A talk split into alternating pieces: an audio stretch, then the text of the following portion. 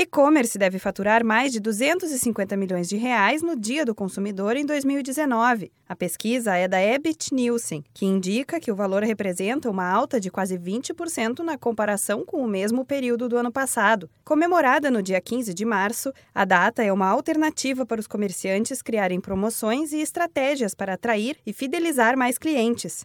O consultor do Sebrae São Paulo, Adriano Campos, explica que, aos poucos, as micro e pequenas empresas estão enxergando oportunidades e começando a aproveitar a data para obter resultados positivos. Na verdade, o, os pequenos empreendedores eles tendem a ir para as datas mais, mais populares, mais famosas. Mas, assim como acho que está acontecendo no comércio eletrônico de uma maneira geral, as pessoas estão, os empreendedores de pequenas empresas, eles estão começando de fato a também tentar aproveitar, porque esse é um período de fato em que existem poucas datas datas de apoio, né, datas comerciais, então alguns deles realmente começaram a entrar na, na onda sim. Tem muita oportunidade para crescer ainda. Assim como na Black Friday, o Dia do Consumidor pode aumentar o número de pedidos, especialmente no comércio eletrônico. Uma das vantagens para quem vai comprar online é que a busca de produtos se dá de forma mais prática e rápida, sem precisar ficar horas entrando em lojas e pesquisando os melhores preços. Adriano Campos destaca que entre as dicas básicas para o empreendedor aproveitar datas comemorativas está criar um calendário e organizar as vendas com antecedência.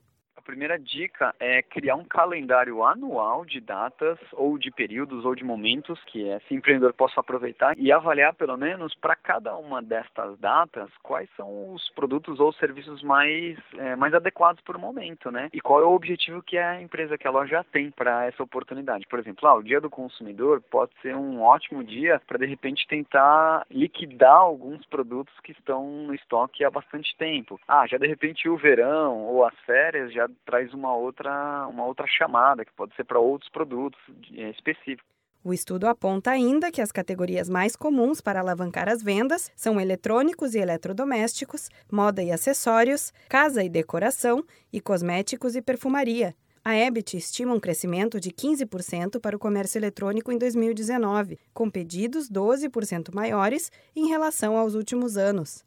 Da Padrinho Conteúdo para a agência Sebrae de Notícias, Renata Kroschel.